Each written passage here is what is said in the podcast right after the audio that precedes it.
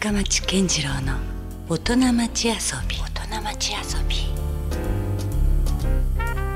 さあそれでは皆さんお待たせいたしました。早速ですね盛大な拍手でお迎えください。歌舞伎俳優の中村獅童さんです。どうぞ。どうぞよろしくお願いします。どうもよろしくお願いします。中村獅童です。どうはいも。じゃあまあ座っていきましょうか。まあ今日もでも昼の部の公演があったんですよね。はい今日は昼の部一回公演で。一回公演で、はい。い、やまあ私もですね初日に拝見させていただきましたけど、えめちゃめちゃ面白いでやんす。えどうもありがとうございます。いやもう本当ねもう皆さんこれねもうあのよくこういうほらゲストの方をお迎えした時にいや面白いですねとかってこう社交辞令のように言うじゃないですか。これ全然そうじゃないですからね。もうガチで本当にですねすごく面白いんですよ。ああそこになんかちょっと知り合い。エアマンもいたですね。そういうことでもうとにかくですね もう本当に面白い。もうこれは福岡市民ね全員老若男女もう見るべきじゃないかなと。いうそのぐらいの内容じゃないかなと思いますけども。歌舞伎っていうと、うん。結構やっぱり言われるのが、はい。あの内容が難しくて分かりにくいんじゃないかとかうん。いうご意見が結構多かったりするんですけど、はい。もちろん難しいものもあれば分かりやすいものもあれば。で特に今回は新作歌舞伎で絵本が原作で。そうなんですね。もう小さいお子様からあお年を召した方まで楽しんでいただけるようにという思いで作らせていただきましたので、はい。歌舞伎初心者の方も大歓迎ですし、うん。えーお子様連れの方も大歓迎でもうあの通常ですと大体6歳からの、はい。えー入場になるんですけど今回はそれを4歳まで引き下げまして、うん。小さいお子さんも結構みんな喜んでくれてるんでやっている我々も非常に嬉しいです。まあ普段だからそう本当はちっちゃなお子さんとかはねちょっと入場規制が入ったりする場合もあるんですけど今回は4歳。ねむしろお子さんでも本当に楽しめるぐらいのそういう内容じゃなないかなと思いますけど、はい。実際どうですか？反応の方はもうすでに始まってね数日経過してますけども。ええ、なんかやっぱり博多のお客様ノリがいいんではい。あついつい僕も日によってはアドリブを入れたりとか、はい。まあご覧になった方はよくお分かりだと思いますけど、うんついつい博多のお客様に乗せられちゃいますね。ちょっとね言葉的にもそういうところがフレーズが出てきたりとかね、いろいろ聞き逃せなかったりもするんですけどもまあそれにしてもですねあの人間が一人も出てこないんですよね。登場人物全全員えー動物ですからはい、歌舞伎始まって以来じゃないですかねあ登場その辺も初ですか？まあ、絵本が原作の歌舞伎というのおもう初めてですし、うん。まあ、全員動物っていうのも初めてですね。あはーまあ、そのあたりはもちろん擬人化されてますからずっとその鳴き声だけで 進むわけではもちろんなくて、うん。あの言葉もでも非常になんていうんですか古典落語だと逆に我々日本でその難しい場合もありますけどそこも非常にこう現代語といいますか分かりやすいですよねストーリーそうですね、うん。まあセリフはもううんどなたでもお分かりいただけるのではないかなというふうに思いますね。はい。まあ、そういった意味で改めてじゃあ中村獅童さんの方からですね、まあ、その嵐の夜に、まあ、原作が絵本ということですけどもそのあらすじとか、えーまあ獅童さんのご自身の役どころみたいなものがねちょっと教えていただければなと思いますけど。まあざっと言うと、うん。狼とヤギが嵐の夜に出会って、うん。暗闇の中で出会ったんでお互いの顔がわからないで、うん。次の日待ち合わせしてみたら本来ですと食うか食われるかの間柄の狼とヤギであったという。しかし自分たちの信念を貫き通してやがて大親友になっていくというような、うん。とてもファンタジーなストーリーだと思います。で私はその狼のガブ役を務めさせていただいております、うん。はい、まあ、そういうね。であと尾上松也さんがヤギの名役をそうですね。ねはい、されてるという。またこの2人のまた掛け合いがすごく面白かったりするんですけれどもそもそもでもそのさっきあの話が出ましたその原作が絵本ということで、まあ、歌舞伎というとなんかちょっとまたそれはちょっと違う世界観のものだったりするかなと思ったんですけどそれをそもそも歌舞伎にしようという企画みたいなものっていうのはどんなところから生まれたんですかこれは？僕がこの作品に出会ったのが今からだいたい1415年前だったと思うんですけどあ結構前ですね。NHK の E テレで子どもたちに読み聞かせをする番組で、テレビ絵本という番組がございましてそれで、えー、全ての動物の声と語り部をやらせていただいたのが、うん。この作品との出会いだったんですね。はい、で何回かその仕事をやるうちにこのストーリー、このなんかなんだろうな、うん。うんとてもファンタジーでメルヘンがあってっていうようなストーリーは歌舞伎にぴったりなんじゃないかというふうに思いまして、はいまあ、亡くなった母とたびたびこれはなんかね、いつか歌舞伎になったらいいねなんてことはうん。よく家では話していたんですけど、うん。まあかれこれもう十数年経って、まあ、母も亡くなってしまい、うん。やっと歌舞伎ができたのが今から3年前ですか4年前ですか、はい。はあの京都の南座でやらせていただいたのが最初だったんですね。おーそれで初日の前日に会社の方に呼ばれてうん。話を聞いてみると、ん。なんと母がもう十数年前にその話をしている時に、うん。まあ、いつか指導が自分で座頭で、まあ、主役で芝居を出せるような役者にもしなれたら、はい。うーこの芝居をやらせてやってほしいという母が手書きであの企画書を会社に松竹に持って行ってたみおたいで、ーはいそのことをその初演の前日初日の前日に初めて聞きまして。あそれまで知らなかったんですいやもう母もそんなこと何も言ってないまままあそうですね。初めて知りましたね。じゃあある意味そのお母様の意思というかそのそうですね。突き動かされたぐらいなところがあったのかもしれないですね。まあ本当に僕はこの作品に出会えたことが転機だと思っているし、ん。やっぱりしばらくは自分のこのライフワークにしたいと思えるようなうん。作品に巡り会えたということは非常にやっぱり幸せですね。うん。やはりそういった母の思いであったりとか私の思いであったりとか、はい。この作品のテーマであるうん自分を信じて自分の、うん道を突き進んでいくっていうようなのは、僕の役者人生と重なり合うようなところもございますし、うん。やはりそのストーリーに触れることによって、どこかこう普段の中村獅童の自分の役者人生と重なり合わせるところがたくさんあるんですね。なんかそのやっぱ獅童さんというとちょっとこう、まあ、さっき冒頭でも紹介したように唯一無二なね俳優のイメージがあってその歌舞伎の中でもちょっと異端児というかその例えば新しい作品を作ったりするときにはちょっとデジタル的な、ね、あのプロジェクションマッピングじゃないけどそんなの取り入れたりとかそういうイメージも強かったんですけどもあえてこの今回その絵本原作の「嵐の夜」にはちょっとこう古典的な手法といいますかそういう演出みたいなものがちょっとあれあえてこだわられてるようなとこありますよね。新しいものを作る時っていうのは大、うん脚本があって、ん。どういった方向性に持っていくかっていうのは、まあ、僕の場合はもう直感なんですね、直感で、ええ。うん。もちろん新作歌舞伎でデジタルを使うものもあるし、うん。まあ、今回はアナログにこだわったっていうのはうん。やはり絵本が持ってる世界っていうのはやっぱりアナログだと思うんですね、うん。アナログといえばやっぱり歌舞伎の古典にぴったりだということで、歌舞伎の古典にこう当てはめていくような作業ですよね、うん。ですから歌舞伎の中にある長唄という音楽であったりとかうん。義太夫という音楽であったりとか、まあ、演技で言えば立ち回り暗闇でう動作をする、ううん。だんまりというう見せ方であったりとか、まあ、そういったもう古くから歌舞伎の中にあるものを取り入れてうん古典にこだわったものづくりというのはやはり絵本の持っているアナログな世界を大切にしたかったっていう部分ですね。あなるほどね、いそういうアナログなところを逆に今度はこだわったというそうですね。ところですね。はいいやあのなんて言うんでしょうこうだからまあもちろん誰にでも分かりやすい作品のイメージではあるんですけども非常にこうその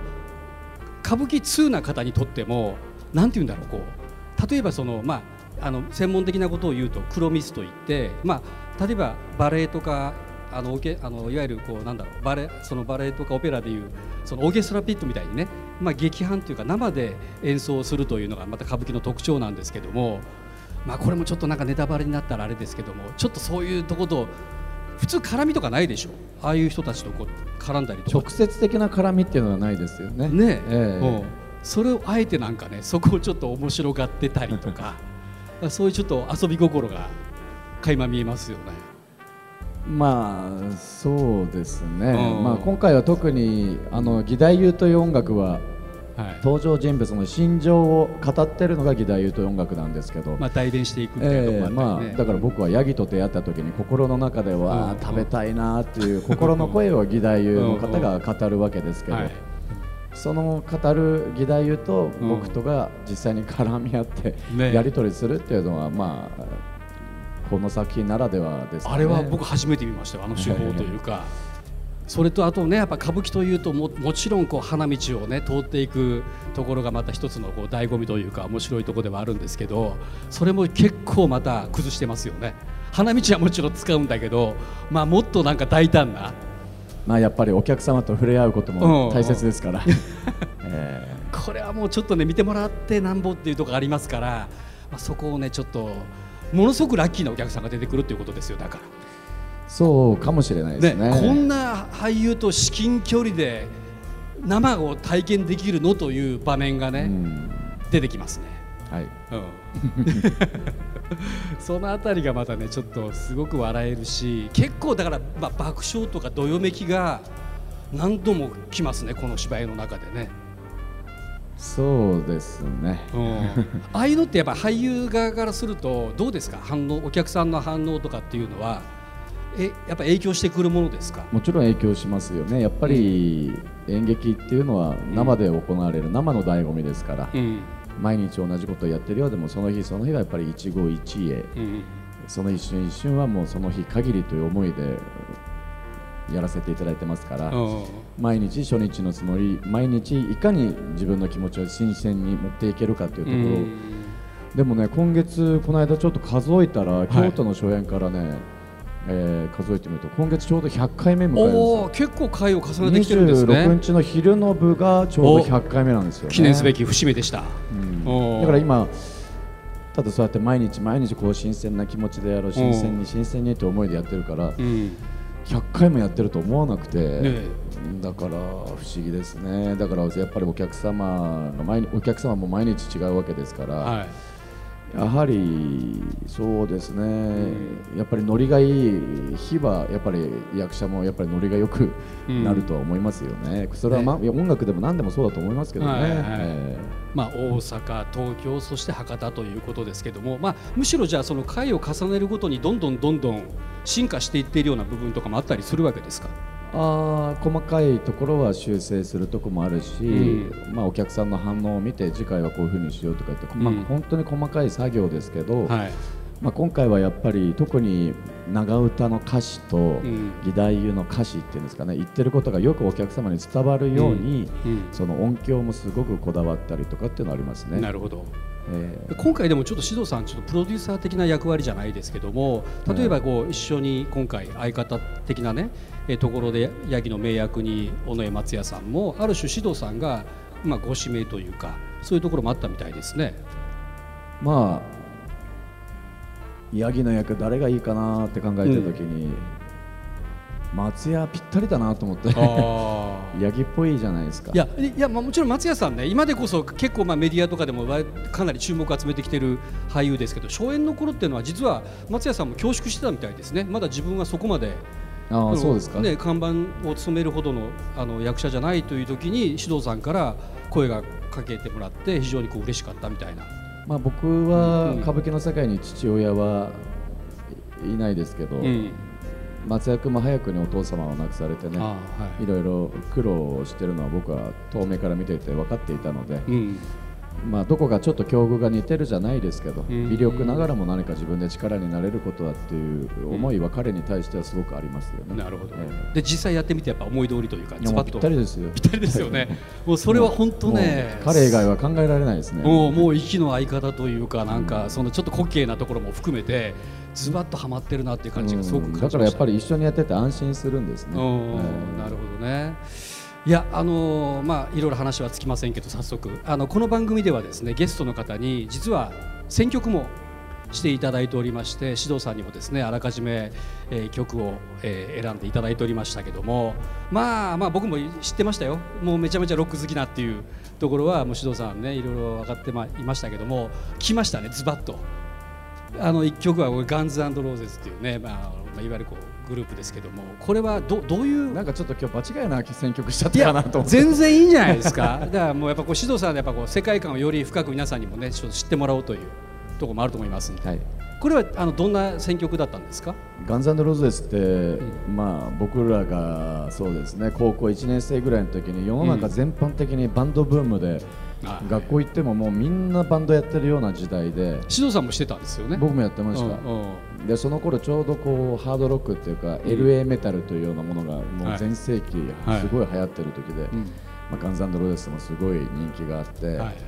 もう当時から大好きで、うん。なんかこの曲を聴くとこう血が騒ぐというか、日本に来た時も僕はもう34回4回ぐらい行ってますね。結構まあ相当なファンです、ちなみに来月は海外も見に行きます。もうめちゃくちゃ好きじゃないですか。ボーカルのアクセル・ローズがすごい太っちゃって、うんうん。太ったアクセル・ローズ最高なんですけどね、うん。まあ最近そうですね。ちょっとねなんで昔は綺麗だったとかって昔いいじゃないですか太ったって、うんうんはい。沢田研二さんが太ったっていいじゃないですか、はいはいはい。沢田研二さんめちゃくちゃ昔いや僕大ファンなんですけど、うんうんうんうん本当にかっこよくてうん。綺麗で、うん。だけど今の沢田研二さんも僕すごい大好きですね。ああいやある種めちゃくちゃロックですよね。多分ねあの歌い手の方ってよく言うのが、うん。太ってる方が声が出るって言うんですよね。ああそれはそうな田さんもだからもう歌のためにうん太ってんだみたいなことをおっしゃってるけど、うん。まあ、本当か嘘かわかんないですけど、うん。でもあの力士の方とかみんなすごい声がいいっていうか歌うまいじゃないですか、うんで我々もあの歌舞伎って基本生声なんで、うん。あんまりこう痩せちゃうと声が響かないんですよね。ということは指導さんも5年後10年後はちょっとこってこうなってたり。可能性あります。可能性あるんや。そうですか。ただあんまり太っちゃうと歌舞伎すごい今月もそうですけど動くんでめちゃくちゃです動けなくななっちゃうからうん注意しないといけないなと。思う、はい。ちなみに松也君は前回かな前々回前々回か博多来た時十何キロ太ったらしいですよ。え？食べ物があまりにも美味しくてああそっちか。途中でカツラが合わなくなったって言ってましたからね。そこまでですか。え指導さんは大丈夫ですか？そこは。僕もね博多来ると34キロ太るかもしれないですね。でも舞僕台では。の奥さんが前来た時うん。6キロ？え？6キロぐらい太って。いやでも分かりますよ。なんとなくねもうあのあんな激しいステージしてると舞台してるともう食べることぐらいしかある種発散いやの場がもう本当に食べないと、うんうん。あのー倒れちゃいますよね。あ汗の量もすごい汗かくしやっぱり1回終わると2キロぐらい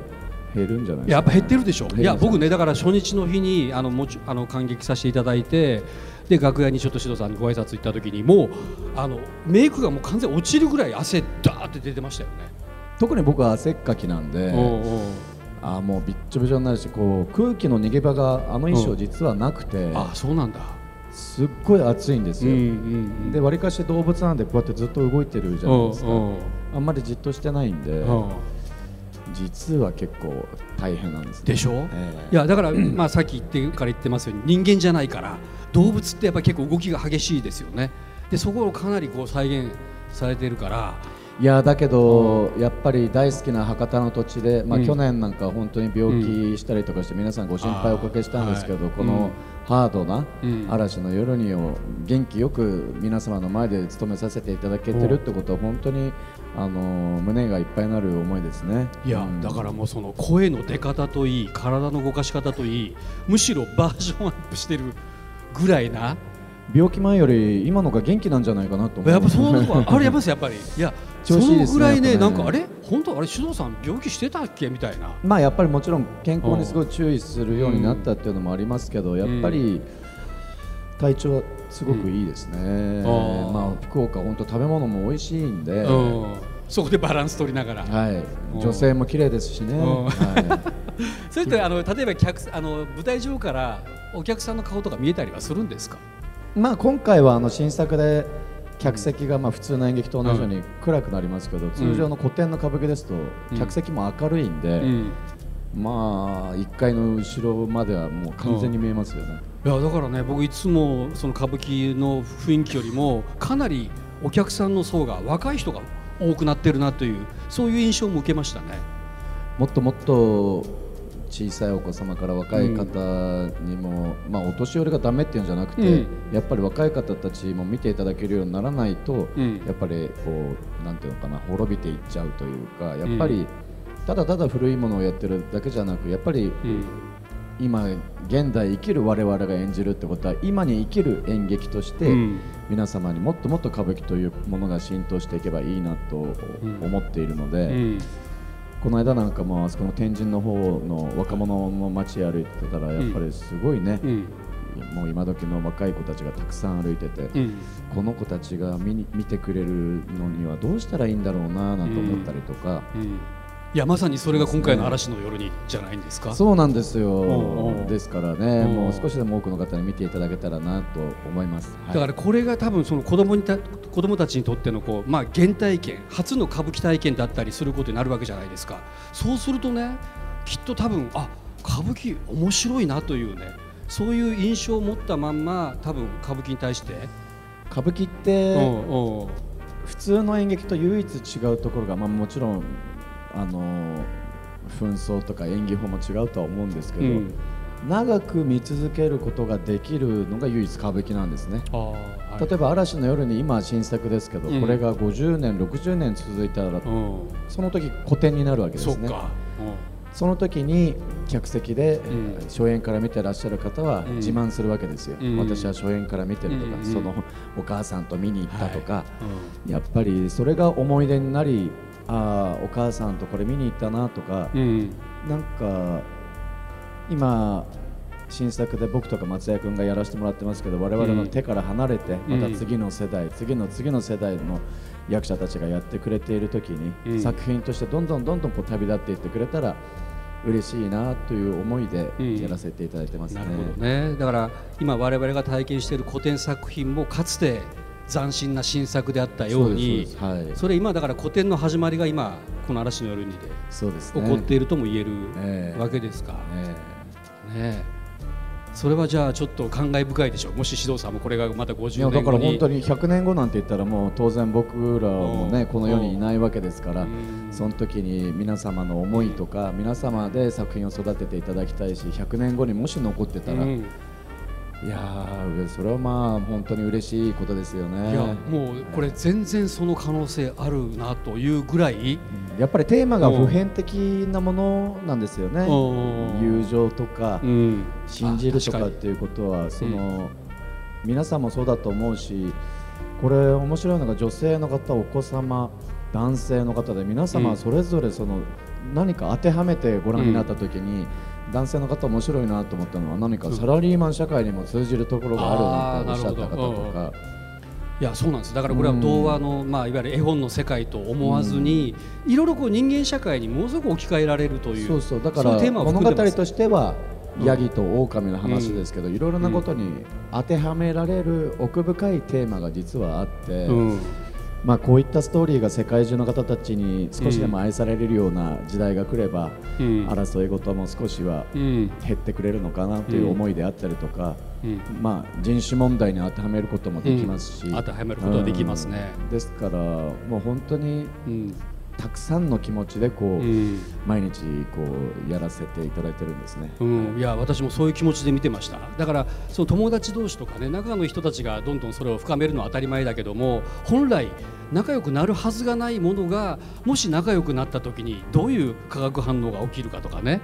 そういうなんかももの可能性みたいなものも含めてなんかすごくこう感じるというかその人それぞれが多分受け止め方がいろいろ 100, ね100通りくらいあるんじゃないかなというそんな気もしましたね。だからお子様は純粋にあヤギだ狼だってうん。純粋にご覧になるし、またお母様たちが見たらまた違った角度から見たりとか、うん原作も幅広い世代の方たちに支持されてるっていうのはやっぱりそこなんじゃないですかね。そういうことかもしれないですね、だからもう見る世代まあによってまた全然受け止め方も楽しみ方も違うしでも全部それはそれぞれ楽しめるというね、うん。そういう作品になってるところがすごいところに目つけましたねこれ原作、いえおお面白いすごいとすごいなと思いますよそこは、たくさんの方に見ていただきたいですね。いや本当まだね半分ぐらいの方しかまだ感激されてらっしゃらなかったと思うんで。歌舞伎はやっぱり博多の方といろいろお話してると本当になんか敷居が高いとか、行く機会がない、んそれからどんな格好していけばいいんですかって方もいらしたな、うんそれからまあさっきも言ったようにその難しい、ん。意味が分かんないんじゃないか、はい。もうその不安は全部取り除いうんけるだけの こう誰がどなたが見てもうん。分かっていただける作品だと思うんで、あの歌舞伎の上級者の方はもちろんですけど入門編としてもぴったりの作品なんじゃないかなと思いますね。確かに。もう本当それは僕保証しますよ。もう全くそれはあのその通りだと思います。うん。そのあたりは。だからもうこれはもうねいくら多く語るよりもまずはうん見てもらうしかないなというところもありますけどねさあまああのいろんな話は、えー続いてますけども何かもうこういうちょっとここを特にあの見てほしいとかこういう楽しみ方をしてほしいというのは今もちょっと出ましたけどあとありますか？何かこの作品だけで言うと。絵本を大人になってから絵本を読むとうん。忘れかまあ日常が忙しい大人になると日常が忙しいじゃないですか。仕事だったり家事だったり子育てだったり。だけどふと子供の時の純粋な気持ちというか僕もそうですけどなんか普段忘れかけていることを何かこう思い出していただけたらうん。嬉しいなと思いますしお子様連れの方はなんか思い出作りのお手伝い微力ながらもお手伝いになればいいなというふうに思いますね。僕もそうですけどやっぱり小さい時に父や母といった演劇や映画っていうのは内容はよく覚えてないんですけどあのあ帰りにそういえば3人であれ食べたなとか、うん。なんかえ映画館行って何々行って最後は何か食べたなとかっていうのを、自分が去年病気した時すごいそういう小さい時のことを思い出して、うん。ああやっぱりだからもしかすると嵐の夜にも親子連れで来たらそのお子さんはそのお母様との思い出になるんじゃないかななんてことを思って年齢も引き下げたんですね。だからなんか病闘病で家で療養してる時はたくさん DVD も見たんですけどなぜかその家族で見に行った映画とか、あー演劇の DVD なんか見て、ああこの時親父嫌だったなおふくろ嫌だったなって、うん。すごい子供の時のことって覚えてるんですよね。いろんなこう付随するものまで含めて記憶の中に刻だまれている本当になんか親子連れの方も大歓迎なんですよ、ん。今回よろしくお願いします。いや本当だから世代を超えて共有共感できるそういうものだと思いますね Love FM Podcast. ラブ f m のホームページではポッドキャストを配信中スマートフォンやオーディオプレイヤーを使えばいつでもどこでもラブ f m が楽しめますラブ FM.co.jp にアクセスしてくださいね Love FM Podcast.